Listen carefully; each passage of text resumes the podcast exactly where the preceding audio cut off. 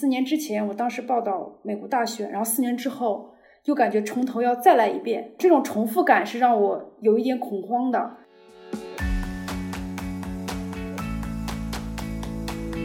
就是我们这个职业经常会给我们带来很多的错觉，就是你看我们可以经常与巨型公司的 CEO 可以谈笑风生，但是你知道吗？这不是属于我们的生活。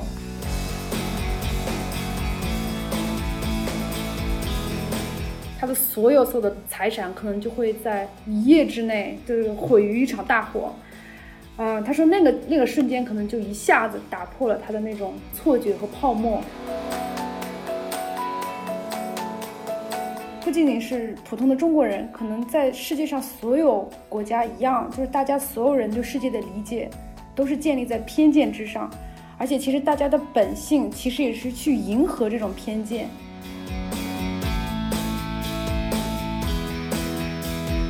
欢迎来到派森路口 Passionator，这是一档关于我是谁、从哪来到哪去的谈话类节目，在这里我们一起探索人生的可能性。大家可以在苹果播客、喜马拉雅、网易云音乐、小宇宙、微博、Spotify、Pocket Cast 关注我们的节目，也请多多提宝贵的意见。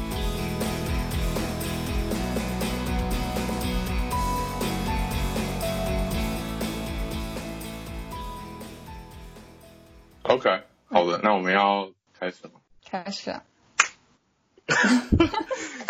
OK，非常感谢今天梦圆老师做客我们第一期的节目，做个自我介绍吧。大家好，我是 Arthur，目前工作了两年，其实主要是在呃媒体和加拿大智库。大家好，我是 Coco，我是一个记者。今天我们很高兴邀请到梦圆老师作为我们有史以来的第一位嘉宾。梦圆老师呢是呃也是一位记者，然后目前在德国。呃，我们先请孟源老师来分享一下他这几年的经历吧。我叫张梦圆，啊、我是呃新闻科班出身，在本科的时候就在读新闻，然后后来去香港读了国际新闻专业，然后之后回到北京，在一家门户网站做国际新闻的编辑，但是有的时候也做原创的采编新闻。在那里工作了两年之后，我到啊、财新世界说，然后这是一款嗯财新传媒它呃孵化的一个专门做面向年轻人的一款国际新闻产品。然后我在这个地方做副主编，但是其实大部分也是做采编的工作，啊、也做了两年的时间。呃呃，去年的时候我拿到了一个奖学金，然后所以现在身份转换成了研究员，然后在德国做一些嗯跟中国企业出海有关的研究项目。嗯那嗯，你大概做国际新闻也有四五年的时间了，差不多吧？对对，然后你其实也是主要偏欧洲那块儿吗？呃，也不是，其实我当时在呃北京门户网站做呃国际呃新闻记者的时候，其实我做的是很杂，而且是很泛的，相当于就是呃有什么突发，世界上发生了什么大事，然后我都会需要在最快的时间响应，然后去报道。然后当时其实做的话题非常非常的广泛，包括当时非常频繁发生的在欧美国家的呃恐怖主义袭击事件，然后包括 ISIS，啊、当然也包括四年之前的美国大选，然后也包括一些非常呃文化类的，比如说欧洲旅行，然后中东，然后朝鲜、朝鲜半岛，呃俄罗斯这些事情都在做。然后后来真正嗯、有一点点细分了自己的方向，可能是到了呃世界说，然后当时是主要公关做美国政治、美国新闻做了一段时间，然后后来啊、把自己的方向慢慢转向了报道中国的一带一路倡议，然后特别是一带一路倡议在一些具体国别，比如说像在非洲，嗯发生的事情，然后后来就是在这个过程当中，我写了一些“一带一路”项目在欧洲的事情，然后所以说也帮助自己，呃，近距离接触到了很多的德国方面的一些信息和德国的一些资源，所以说，呃，获得了这个奖学金。嗯，其实我我我自己本人觉得，呃，大家从刚毕业到工作三四年以后，都是这样的一个过程，就是开始的时候其实什么都会接触一点，什么都会做一点。就即使你是做国际新闻这一个细分的领域，它下面也有很多不同的，呃。就是在不同关注不同区域区域的新闻，然后你是是嗯，然后其实你从国际新闻到关注欧洲，再到接触到德国，本身也有一些机缘巧合的成分在里面。但是也有，比如说你是从好几年前就开始自己学德语了，当时是为什么要想到学德语？啊，这个，嗯，这个可能是在呃我在香港读书期间的时候，嗯。当时作为一名大陆学生，在香港的时候，呃，需要学粤语，要融入当地。但是，呃，我出生在中国北方，然后当时学粤语对我来说非常非常的难。就是无论我再怎样努力，就是我在本地人听起来还是一个呃北方来的 的口音，所以我就一直感觉自己很难呃通过学一门新语言去融入当地，这种感觉。给我带来的沮丧感是非常强烈的，因为就是我们很多人学习一门新的语言，其实是为了打开一扇窗户，或者是了解一个新的文化，然后为了能让对方接纳自己。但是我当时学粤语的过程当中，没有感受到很强的这方面的接纳感，然后啊，所以当时我其实是在香港开始学的德语，因为我们学校有一些。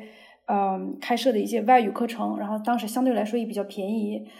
我当时学德语的时候，是也跟我大学，嗯，大学，嗯，自己比较喜欢政治哲学方面的东西。当时有，比如说像汉娜·阿伦特这样子的。然后当时大学的时候读了很多这方面的书，然后发现这些中文译本其实它的嗯译文方面都非常的别扭。然后后来有朋友跟我讲，就说其实这个是。德文转中文，或者是德文转英文再转中文，造成的一个语言方面的一个疏漏。所以当时其实自己在大学的时候就有过，说我能不能就是通过学习德语，然后来看懂当时自己大学非常喜欢看的那些书。嗯，那可以聊聊你去拿到这个总理奖学金去德国的这个经历。呃，拿到这个奖学金，它叫做德国总理奖学金。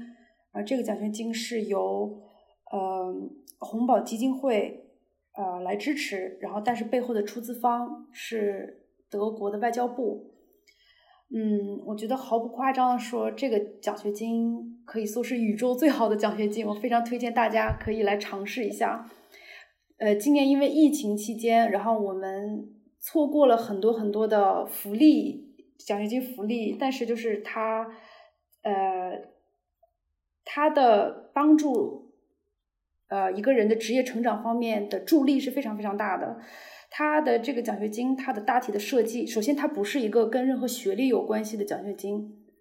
它这个项目叫做未来领导力项目，意思也就是说，希望年轻人能够，嗯，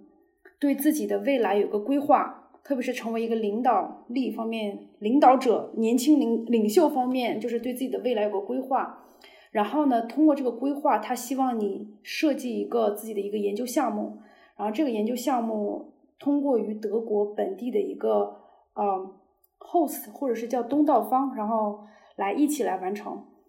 呃，这个项目很难得的一点就是，呃，他会给你非常丰厚的奖学金。然后这个奖学金它。的水平相当于是德国中上呃德国人的收入的水平，然后同时呢，你的项目研究其实是有极大的自由度的，也就是说啊，没有人会经常来考核你，也没有人经常来要求你说，呃，你是不是最后发了 paper，你是不是最后写了多少文章？没有人这样，他希望你是通过这样一年之内的经历之内，内在的同呃呃产生很多对。德国社会的影响，呃，德国社会的印象，然后对德国社会的了解，然后呢，对自己的定位和对自己有更深刻的认识。但是，就是做出这个申请项目可能会需要一些勇气，意思也就是说，嗯，因为很多申请这个项目的人，他都需要就是从国内的职业啊辞职、离职一段时间，啊，这种特别是对于嗯二十五岁以上，然后三十五岁以下这样子的年轻人，特别是在一个职业发展啊上急速上升期，然后的这么的一个阶段。很多人这个时候其实是会很畏惧跨出这一步的，因为这个时候就意味着你可能要留下你的事业在国内，甚至有可能还需要留下你自己的家人在国内。当然，你也可以带他们过来，这是另外一个很复杂的事情。其实不管是就是想要走到，比如说来申这个奖学金，呃，他都需要不管在国内之前做的是，比方说新闻或者说其他的行业，都需要放弃。那我。特别好奇的是，是最大的一个因素给你这个勇气去放弃国内的，就是你之前已经有的东西是什么？我觉得可能是一种职业的舒适圈吧。就是当时我可能做国际新闻记者，可能到了第四还是第五个年头的时候，你就会发现自己的工作开始在重复，就是你去参加的会议。然后呢，接触的，比如说使馆的关系，接触的专家的关系，然后呢，这个就开始又重新来了一遍，啊，特别是嗯，四年之前，我当时报道美国大选，然后四年之后又感觉从头要再来一遍这种感觉，然后这种重复感是让我有一点恐慌的，然后所以说，嗯，我决定，呃。抛弃一下这个，但是这个对对我的代价其实也是很大的。其因为其实在北京的时候，啊的那种社交状态和生活状态，跟现在在德国相对来说是一个很孤零的一个状态，是非常不一样的。就是北京，比如说你们，其实就是当时我在北京交的朋友，呃，大家有一个舒适的一个朋友圈，然后可以一起，嗯，聊啊。聊文学，然后呢聊最近流行什么，然后聊最近政治，然后最近聊最近大家又看了什么书，然后这样子的事情。但是我在德国不是这样子的，就是德国大部分就是一个呃一个人的生活状态，因为啊我们作为一个个人，其实，在嗯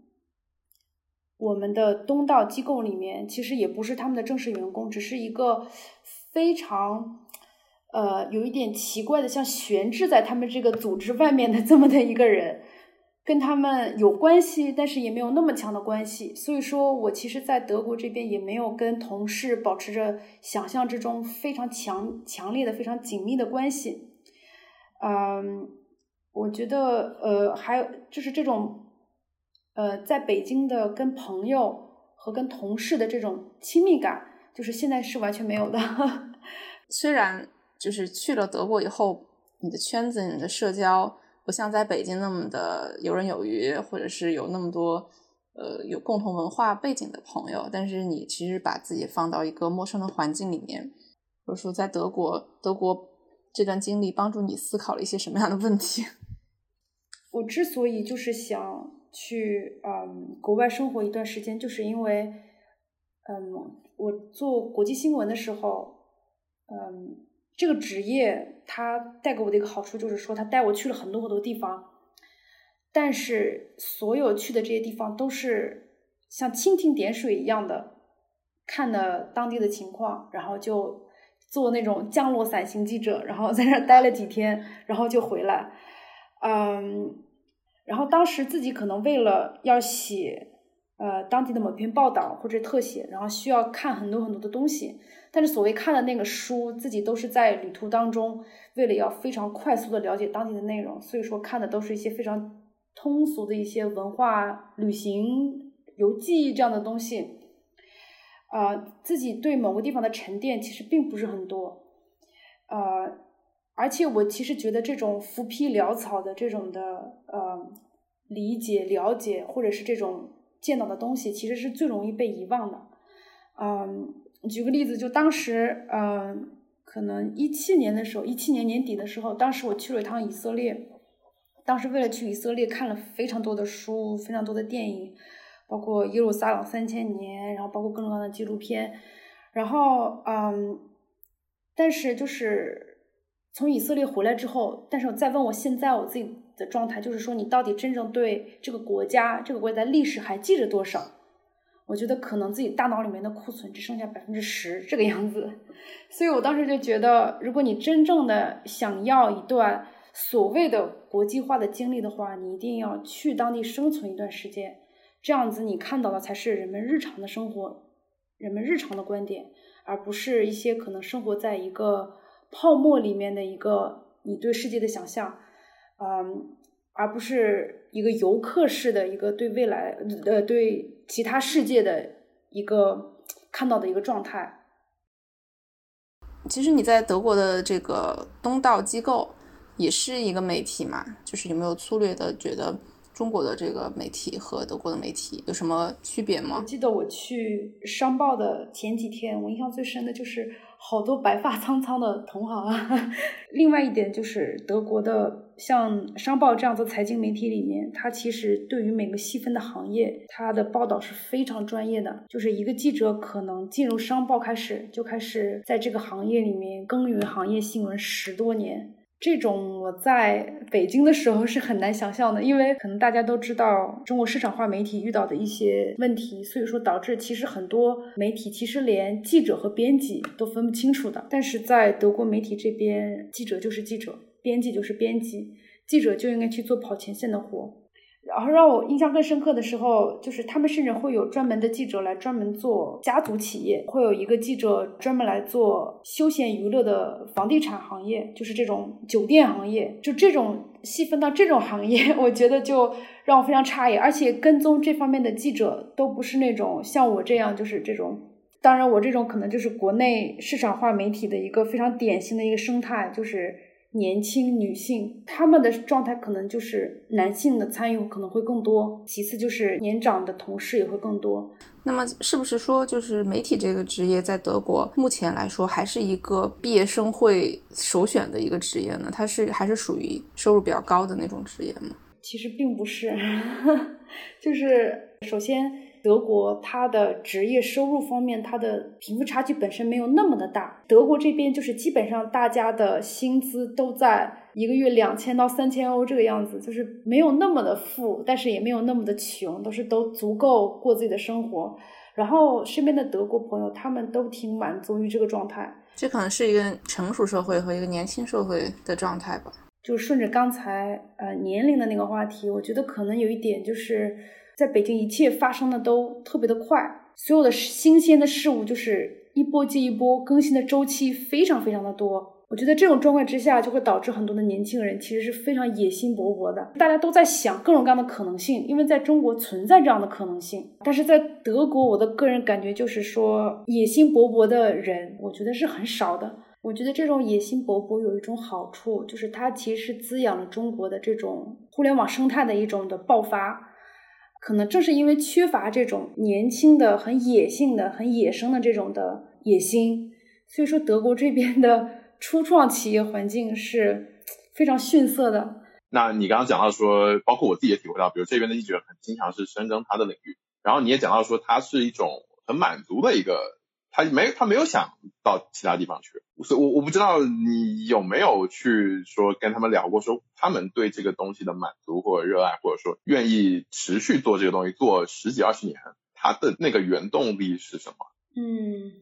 哎，这个我聊的不是很多耶，我觉得可能是语言的问题，因为就是。我的德语没有流利到可以去聊这么深入的那种 人生话题的阶段，所以说我的很多同事，他们为了照顾我，他们都其实都是还是会跟我用英语来聊天。我们都以为德国年轻人讲的英语可能会好一些，但是其实我真正接触实际是相反的，中年的这个年龄层的人，他们的英语讲的是最好的。然后年轻人这一代，他们的英语讲的是最烂的。很多德国同事说，他们的那种英语学到的其实完全是不实用的英语。有一部分学习好的学生可能会 Gymnasium，他们去念这种学校的时候，学的英语专业其实就跟我们中国学英语一样，要读非常非常艰深的那种英语文学。然后他们说知道很多语句是怎么用莎士比亚来表达，但是他们不知道怎么日常的去跟一个外国人去很日常的，就是去聊天。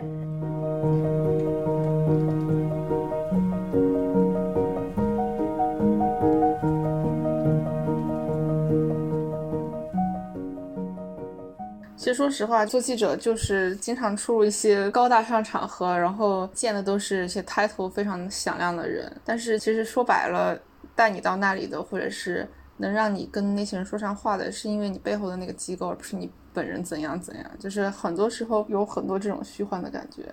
我当时就是去采访电信公司的时候，有个叫 Telefonica，他在德国的一个总裁，他完全是一个对记者的一个内部的一个沟通会议。然后当时去的还另外有一个同事，这个同事他是商报的一个类似于是姊妹刊这样子一个叫做《经济周刊》的一个记者。然后这个记者呢，他 人特别的好玩，非常的幽默，年纪可能四五十岁的样子，然后打着耳钉，然后特别的酷。他其实，在业余生活的时候，他其实是做志愿消防队员的。因为其实，在德国，除了像比如说柏林、汉堡、慕尼黑、杜塞尔多夫这样的大城市之外，有非常健全的这种救火系统之外，其他的像小城镇、小村庄，他们的这种救火系统、这种消防系统。是非常非常缺人的状态，这个是德国社会的一个普通的状态。他们其实是依赖于大量的社会的志愿者来进行这种救火服务。然后他当时就给我们看，他当时受训练，穿救火服，然后甚至他也我们他也给我们看他穿的那种制服，然后后面就是那种燃烧着的房屋的那种照片，就像好莱坞的那种照片一样。然后就说啊，看见我很年轻嘛，他就说嗯，你看。就是我们这个职业经常会给我们带来很多的错觉，就是你看我们可以经常与巨型公司的 CEO 可以谈笑风生，但是你知道吗？这不是属于我们的生活。他给我举了一个例子，他在几年前的时候收到了就是这个比尔盖茨的邀请嘛，去美国西海岸跟比尔盖茨吃午饭。他当时坐了飞往美国的这种商务航班，确实也见到了比尔盖茨，跟他进行了非常亲切的私人谈话。他当时回来之后，就觉得自己非常的飘飘然。他说自己的那种虚幻感其实存在了很长很长时间，直到有一天，他突然凌晨。他又收到了他呃那份志愿工作给他打来的急救的那个电话，就跟他说你必须现在赶紧赶到现场。然后他当时就已经特别不情愿了，那个时候他特别不情愿的赶到现场，然后就发现了有一个非常可怜的一个人，他的所有所有的财产可能就会在一夜之内就是毁于一场大火。嗯，他说那个那个瞬间可能就一下子打破了他的那种错觉和泡沫。他就说其实我应该生活的就是这种。普通人的世界，直到现在，他一直都在坚持做这份消防员的，就是这种志愿工作，因为他觉得这是对自己生活的一个很好的一个平衡，因为他能永远让自己看清自己是一个什么样的人，是一个什么样的状态，告诉自己就是说你应该怎样去理解人生、理解生活、理解其他人，要知道哪些是你的，哪些不是你的。我我觉得这个是我今天听到最精彩的、最能打动。我觉得也跟我自己最近思考的一些很多东西相关。我觉得这个是我觉得对我自己本身也非常有启发的一个故事。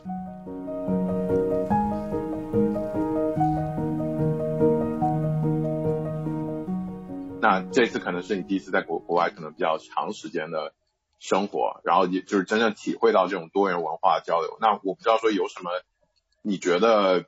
是你之前认为，哎，多元文化交流就应该是这个样子，但实际上，比如说你到了那边，到现在到一年，你觉得有什么是跟过去想的那种多元文化交流非常不一样，或者说你之前想的里面有什么误区，是在你实际跟德国人交流过程当中体会说，哎，他们其实不是我想的。在北京的时候，我发现你试着去解释很多事情给你的外国朋友也好。或者是给你的身边的没有形成国际观的朋友讲很多事情的时候，你会发现这种解释的过程是非常容易的。但我到了德国之后，发现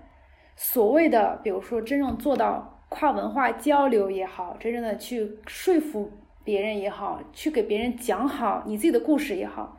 都是一件非常非常非常难的一件事情，并不是大家想象的那样，好像是说我讲出了自己的故事。对方听了，对方就接受了，并不是这样子的。这个过程当中，让我有很多很多很受挫的的那种瞬间，就是我会发现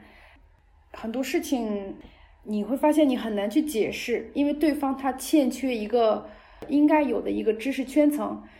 我后来发现，其实不仅仅是普通的中国人，可能在世界上所有国家一样，就是大家所有人对世界的理解都是建立在偏见之上，而且其实大家的本性其实也是去迎合这种偏见，而且大家其实也更愿意去接受跟偏见有关的信息，而拒绝去接受那种去所谓去啊反驳一种偏见的这种信息，其实是非常难的。所以说。所谓的真正的交流，或者是沟通，或者是一种所谓的说服，或者是一种辩思辨、辩解，其实很可能大家都是存在一个鸡同鸭讲的一个状态。嗯，而且我觉得这个世界就是会越来越这样，这是我个人的感觉。因为说实话，就是虽然我们身处一个互联网的时代，理论上来说，互联网会带给你一个更广阔的世界。但是现在的互联网技术是那种智能推荐的，你懂吧？就是其实你看的东西越来越，就是那个技术它会越来越迎合你的这种偏见，就是你看到的东西越来越越多的是你自己感兴趣的，或者是机器认为你会感兴趣的东西。就是这是我个人作为一个科技记者，我对科技抱有的这种偏见吧。然后我这边还有我最后一个问题，呃，从这个国际交流和文化交流再稍微展开一点点，但是可能跟你的经历也有关系。其实我很好奇，就是从你这次的经历来讲，你觉得是不是很多时候我们对国外的了解是否有这么一个误区，就是说外国就是欧洲和北美？我不知道从你的个人感觉来讲。你对比如说巴西、印度，甚至说东南亚，当然我知道你你之前比如说报道走过很多地方，你是不是觉得有一种对西方的了解大大的大于对于比如说东南亚、印度、巴西这些地方的了解？那你觉得这个要怎么样去平衡，或者说你觉得这个是是一个问题吗？因为我们所有的 follow 它都需要。展示自己的这个研究项目的内容，然后我们就发现了一个特别神奇的一点：很多中国的研究员，他们选的研究课题都是跟企业、经济、产业有关系的。印度的 fellow，他们有好几个人都在做的是循环经济和绿色发展；巴西的也有很多在做，比如说环境保护，然后垃圾回收。让我比较诧异的是，俄罗斯的研究员他们在很积极的去做，怎么样去壮大充实他们的这个 NGO 的这个社群。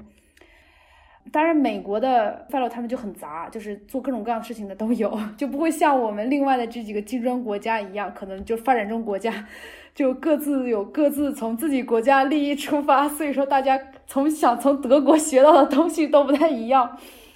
让我比较有感触的一点就是说，中国的 follow 他们研究的东西，或者想从德国获得的东西，我个人感觉，尽管我也是在做研究中国投资相关的，我觉得可能我们中国的年轻人的出发点可能有那么一点点功利了。就是我觉得大家可能想的都是，比如说与钱更近，与企业更近。然后大家可能的出发点都是说，这个可能有助于我未来找一份工作，这样功利的想法就是也渗入到我们这个奖学金当中。我们的这个 fellow 里面，他会会有一些别的国家的一些研究员，他们他们在做一些，比如说，嗯，公民社会倡导的时候，非常的积极。但是在我们中国的这个研究员里面，其实是大家的反应是很平平的。还有一个事情，可能就是可能因为我做国际新闻的原因，所以说我其实是非常关心，也非常喜欢了解，比如说像巴西的朋友怎么聊他们国内政局的事情，像印度的朋友怎么去聊现在莫迪当政时间的这样子的，呃，他们国家国内的一些目前的一些时政背景。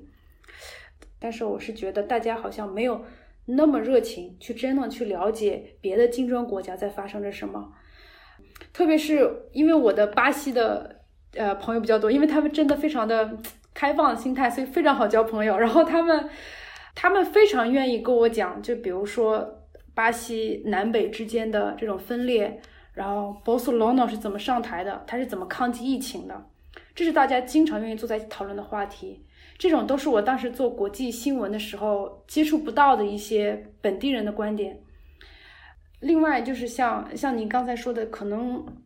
我们中国欠呃中国的不管是新闻界也好，可能普通人也好，可能欠缺对一些发展中国家的了解。我觉得，嗯，这个可能就是回到一个问题，就是说，就是我们与世界上不同背景的人沟通和交流，到底是为了什么？我觉得可能目前为止。我们很多的中国人的出发点就是说，可能满足了我们一种自己的自负，但是我个人觉得，就是说，其实这种交流其实是应该让我们自己更具一种同理心，因为就是我觉得真正所谓国际化的人，其实他应该是能看到各种生活的可能性，甚至就是看到各种生活的一种困境，他能换位思考去理解其他人。在他们生活框架之内的一些经历，我觉得这种同理心其实是真正能帮助所谓的领导者来进行更正确的决定，因为这种可能会避免你去因为偏见、因为误解去施加一个你认为自己的一个理解，然后呢去处理你和别人的关系。最后，希望能不能推荐一些，不管是书啊、公众号或者一些。读物或者说是一些活动之类的，给到比如说现在不太明白自己想要做什么的年轻人，能让他们多了解些其他领域。如果我推荐，比如说有志于做国际新闻的记者，其实我是建议大家去仔细了解一下发展经济学，因为就是这门学科它是能串联起目前发达国家和发展中国家内在关系的一门学科，而且它也。呃，涉及到了产业、金融、国际贸易，包括甚至一些呃增长理论、工业化，就是方方面面，而且也可以了解，比如说不同的国家因为什么样的背景、什么样的原因，造成了他们目前的不不平等的状态。我对于这门学科目前还是非常感兴趣，但是也是非常呃入门的一个状态。特别是现在，因为我们中国的一带一路的倡议，所以说它可能会推动很多的中国人。或企业去试图去了解一些别的国家，然后这些沿线经过的国家其实都是一些发展中国家。如果说世界上现在有哪一个国家真正的受益于发展经济学的话，我觉得中国是最有发言权的。特别是在研究发展援助这一块儿的时候，你会发现，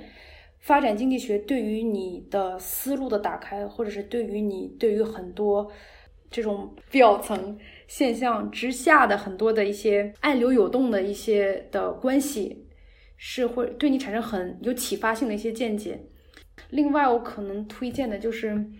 因为最近大家都在讨论危机，特别是讨论这种下一个经济危机这样子的话题。我在德国这边听到的这种话题非常非常的多。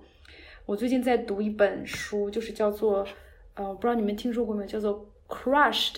How a》。Decade of financial crisis changed the world。这本书就是它是在一八年，就是在金融危机十周年的时候，嗯，它出版的。现在介绍一下前半部分的内内容，就是它大概从当时零八年的金融危机是怎么爆发的开始讲起。这个事情可能就是追溯到了